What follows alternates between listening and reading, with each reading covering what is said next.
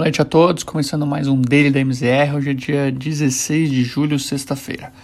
Na Europa, os principais índices europeus fecharam em baixa apresentaram queda ao longo da semana. O mercado ainda monitora de perto as divulgações dos dados corporativos e se mantém atento ao cenário de maior preocupação com a variante Delta. Na Alemanha, Bélgica e Luxemburgo, enchentes seguem causando grandes danos à infraestrutura dos países. Do ponto de vista setorial, o número de vendas de veículos seguiu subindo no continente, embora em menor ritmo.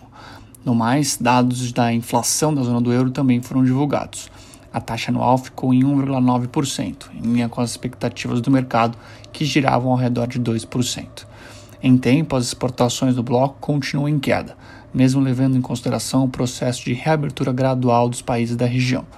Na contramão dos mercados, as aéreas subiram ao longo do pregão de hoje, depois do presidente norte-americano Joe Biden afirmar que em breve deve se posicionar sobre as atuais restrições a viagens para a Europa.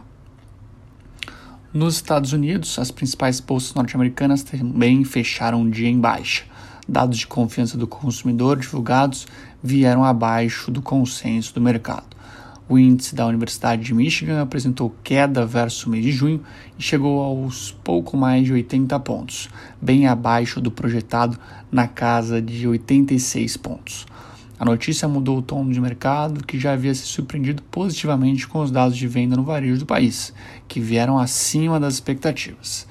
Em baixa, os principais índices americanos operaram em queda de 0,75% no S&P, baixa de 0,80% do Nasdaq e desvalorização de 0,86% do Dow Jones. No mercado local, o mercado de ações brasileiro também apresentou baixa, seguindo o humor negativo no exterior. Ainda que o Bovespa fechasse o dia em queda de 1,18% aos 125.960 pontos, na semana o principal indicador acionário do país fechou com alta importante. Vale, Petro e bancos puxaram o índice para baixo, além de alguns fatores técnicos, como o vencimento de opções, também terem contribuído para a queda do índice local. No mais, o destaque positivo ficou por conta de B2W e lojas americanas, que apresentaram alta de 4,15% e 1,51%, respectivamente.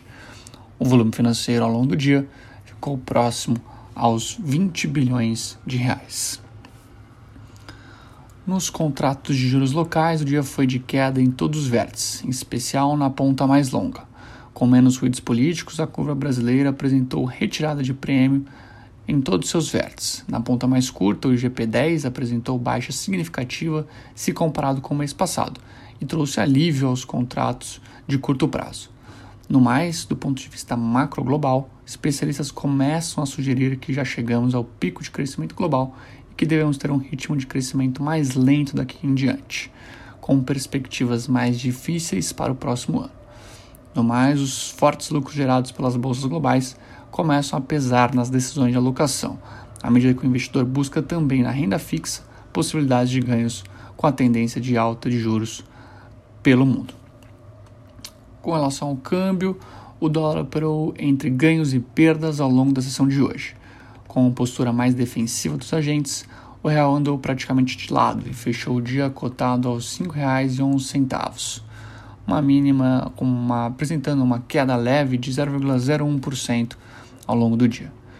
Embora pouco expressivo nesta sexta, a queda semanal do dólar americano frente ao real ficou em 2,27%. Por fim, o principal índice de fundos imobiliários no Brasil, o IFIX, apresentou alta marginal de 0,09% nesta sexta. Bom, por hoje é isso, pessoal. Tenham todos uma excelente noite e um ótimo final de semana.